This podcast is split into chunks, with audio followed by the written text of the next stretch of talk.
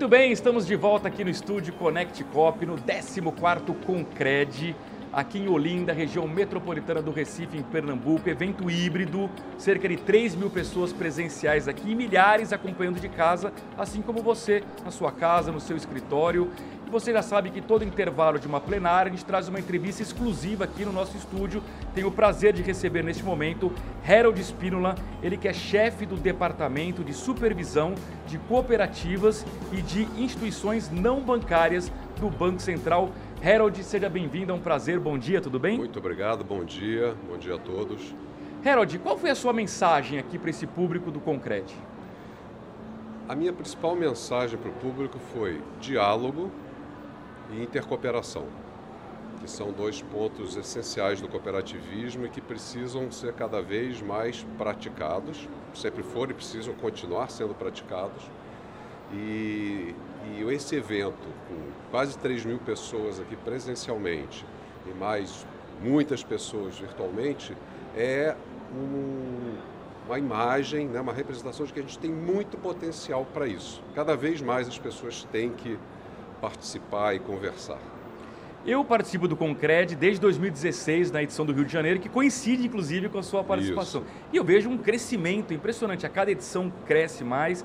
É, e o próprio cooperativismo financeiro vem crescendo muito no país. É, e eu me lembro, inclusive, do Banco Central ter feito metas ousadas para o segmento, para ganhar participação mesmo. É, essas metas estão sendo cumpridas? É, vocês olham com otimismo esse crescimento?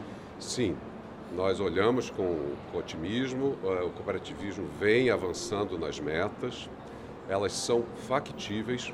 Só com um exemplo, hoje, se o cooperativismo conseguisse avançar bastante sobre a sua em operações com a sua própria base de cooperados, as metas numéricas de participação no crédito do Sistema Financeiro Nacional já seriam cumpridas. Se você conseguisse simplesmente fazer com que os cooperados de hoje levassem toda a sua poupança ou todas as suas operações de crédito para dentro do cooperativismo. Olha que interessante. Então, sem agregar um cooperado a mais. Então, elas são totalmente factíveis. É uma questão realmente de trabalho, de convencimento do, dos cooperados. É só isso. Para o público que nos acompanha, qual é a principal meta que vocês colocaram? Nós colocamos quatro metas. Tá. É, uma meta é aumento da participação do cooperativismo, a representação dele dentro do crédito do sistema financeiro nacional, nas operações em que ele realmente pratica. Então, ali, por exemplo, não está crédito imobiliário porque não é ainda uma carteira forte cooperativista. Então, isso é excluído. Tá. Aí a meta é que ele atinja 20% Do total. do total. Tá. Ele está perto de 13 já, Tá. com um crescimento bem expressivo, inclusive durante a pandemia e nesse ano de 2021, que, vamos dizer, foi um intermediário.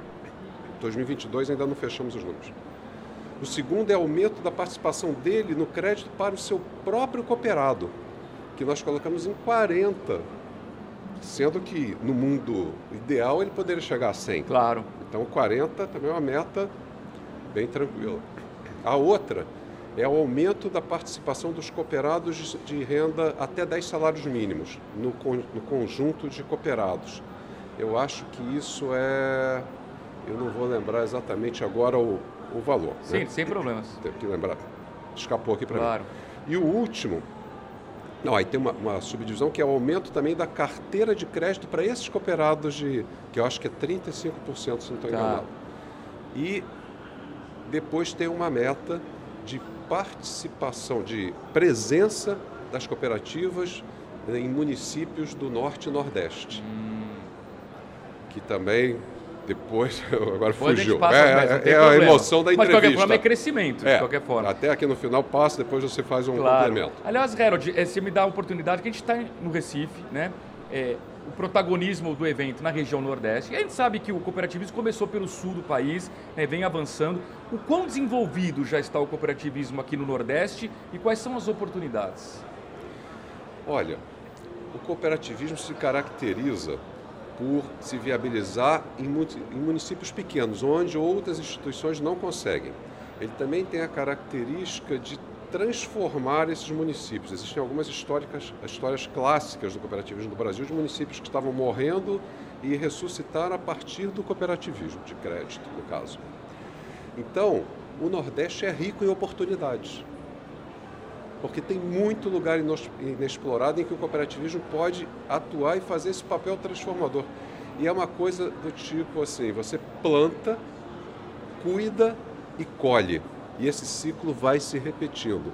Então, diferentemente de outras instituições que vão aonde, é, você já tem um campo fértil, o cooperativismo transforma o campo que aparentemente é árido.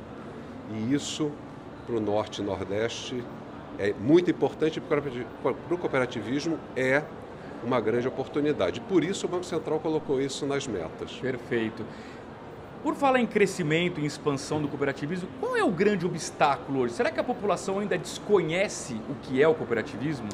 Eu diria que isso não é um obstáculo, mas é um grande desafio do cooperativismo.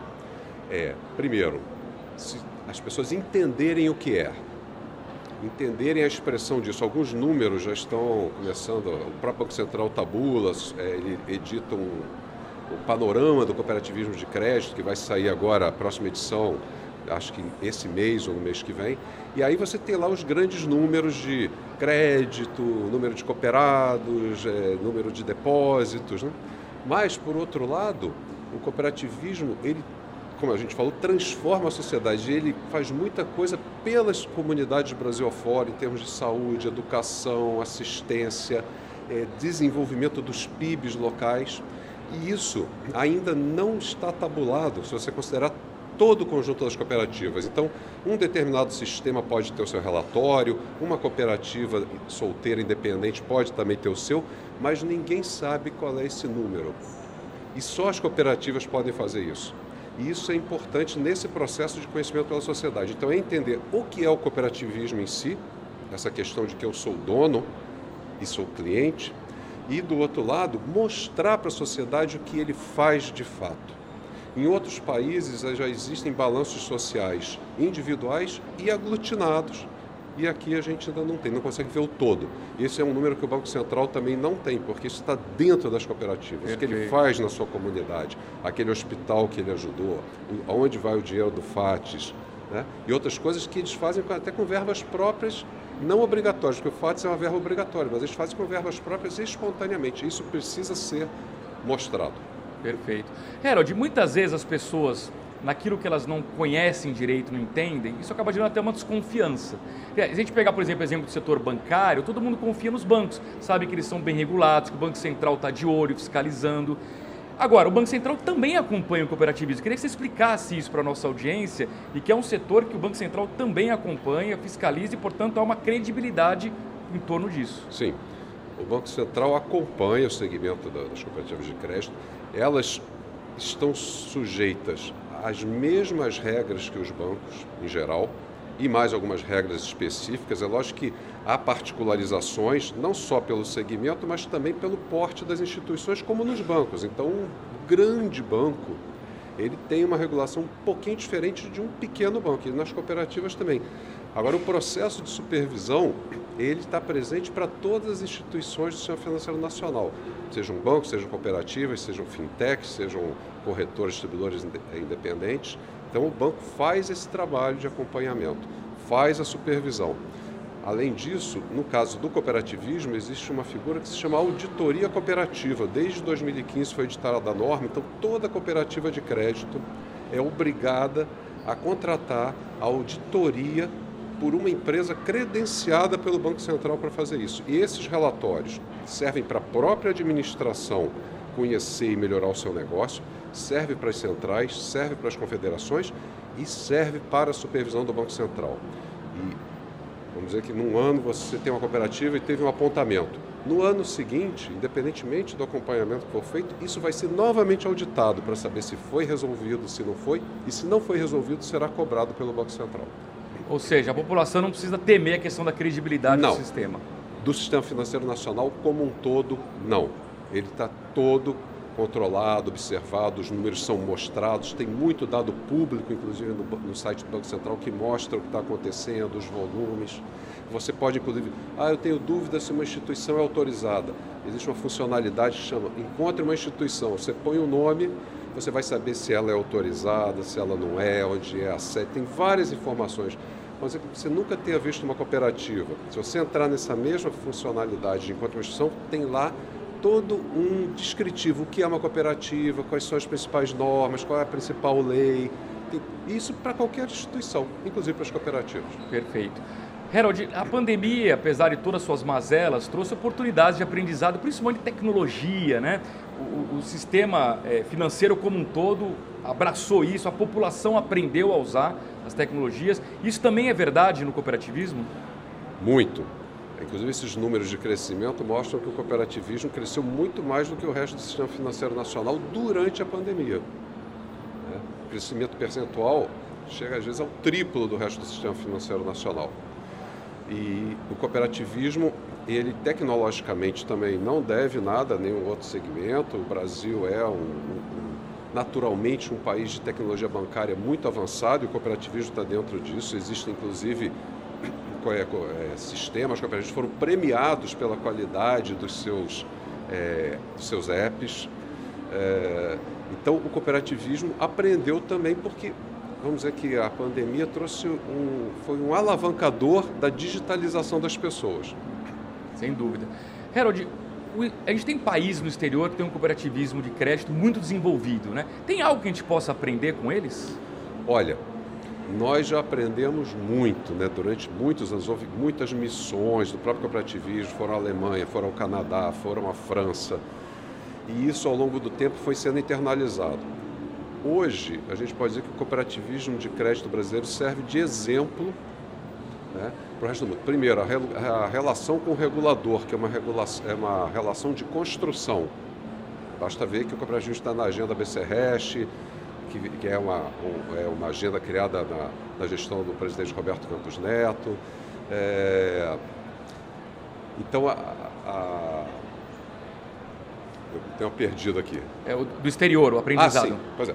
Então, as pessoas que acabaram de estar no OCO, né, reportam isso. Nós hoje temos regulação, temos uma lei própria do cooperativismo de crédito, que acabou de ser reformada no Congresso Nacional, aguarda a sanção presidencial própria. Toda uma regulação prudencial de segurança do Banco Central e do Conselho Monetário Nacional. Né? É, toda a, essa questão da auditoria cooperativa. Então, ao longo desses anos, o cooperativismo de crédito brasileiro se tornou uma referência. É lógico que sempre trocar experiências é válido. Então a gente vai continuar observando o que está acontecendo em outros países, então, mas hoje há muito o que aprender com o cooperativismo de crédito brasileiro. Perfeito. Tem um ponto que me chama muito a atenção, que eu acho que é um diferencial do cooperativismo financeiro, que é um papel de educação financeira. Não é só dar um crédito ou mesmo captar um investimento, oferecendo uma taxa melhor, seja no crédito, seja no investimento. É tratar o associado, o cooperado, muito mais do que um cliente, como sócio do negócio, e dar educação financeira. Você enxerga da mesma forma? Sem dúvida. E eu, diria assim, até se você me permite fazer uma coisa, não é claro. é tratar como, como um, o dono. Ele, Ele é, é, o dono. dono. Exato. Ele é. é. o dono. Perfeito, é. E aí o cooperativismo faz sim essa educação, né? as, as assembleias anuais, ordinárias, extraordinárias, em que tudo é exposto ao cooperado, as decisões têm que ser tomadas, aprovadas em assembleia, os dirigentes são eleitos pela assembleia e o Banco Central tem a, a iniciativa da educação financeira, né, da cidadania financeira, e o cooperativismo, ao longo desses anos, sempre foi um dos grandes parceiros do próprio Banco Central nos eventos, na Semana Nacional de Educação Financeira. Então, isso é do DNA dele, né, a conscientização. Existem inúmeras iniciativas de educação, de é, de incentivo ao desenvolvimento. Então, muitas vezes acoplada a uma operação de crédito, você de uma linha específica de crédito, você também tem um curso de capacitação, existem convênios deles com o Sebrae, existe todo o, a, o suporte da OCB, da Confebras, que tem toda uma trilha de, de, de, é, de treinamento, de eventos, como esse evento aqui, isso daqui não deixa de ser uma grande oportunidade. É lógico que os cooperados, os cooperados estão aqui na verdade também, porque cada dirigente, cada colaborador de cooperativa é um cooperado também. Sem dúvida, sem dúvida. Herod, para a gente concluir a entrevista, Todo mundo que nos visita aqui no estúdio Connect Cop é convidado a preencher a nossa nuvem de palavras com três palavras que definem o que é o cooperativismo financeiro. Queria saber quais são as suas três palavras e o porquê de cada uma delas. Ok, vou olhar aqui a minha colinha, né, porque eu falei para a gente não esquecer. Primeiro é cooperação, porque o cooperativismo nasceu por isso, pela necessidade de se somar esforços em torno de um objetivo comum. O segundo é diálogo, porque assim que ele vai continuar crescendo e continuar existindo pelo diálogo. Ele nasceu pelo diálogo e o diálogo tem que estar presente, sempre presente, seja inclusive no mundo digital, porque hoje você já tem muitos cooperados que são digitais. Tem cooperativas que tem um cooperado numa cidade que ela não está presente, mas ela tem que estar se fazer presente, esse diálogo tem que ocorrer em qualquer dimensão. E tem que ser franco, aberto, transparente. E o último é inclusão, porque é o papel essencial do cooperativismo, é a sua, é a sua raiz. Então foram essas três palavras. Muito bem. Harold Spinola, chefe do Departamento de Supervisão de Cooperativas e de Instituições Não Bancárias do Banco Central. Harold, foi um prazer recebê-lo aqui no nosso estúdio. Muito obrigado e espero revê-lo daqui dois anos no 15º Concreto. Com certeza. Agradeço muito a oportunidade. Um abraço a todos. E muito obrigado a você pelo carinho da sua audiência. Daqui a pouquinho a gente volta com uma nova entrevista aqui direto do estúdio Connect Cop, no 14º Concred, em Recife, no Pernambuco.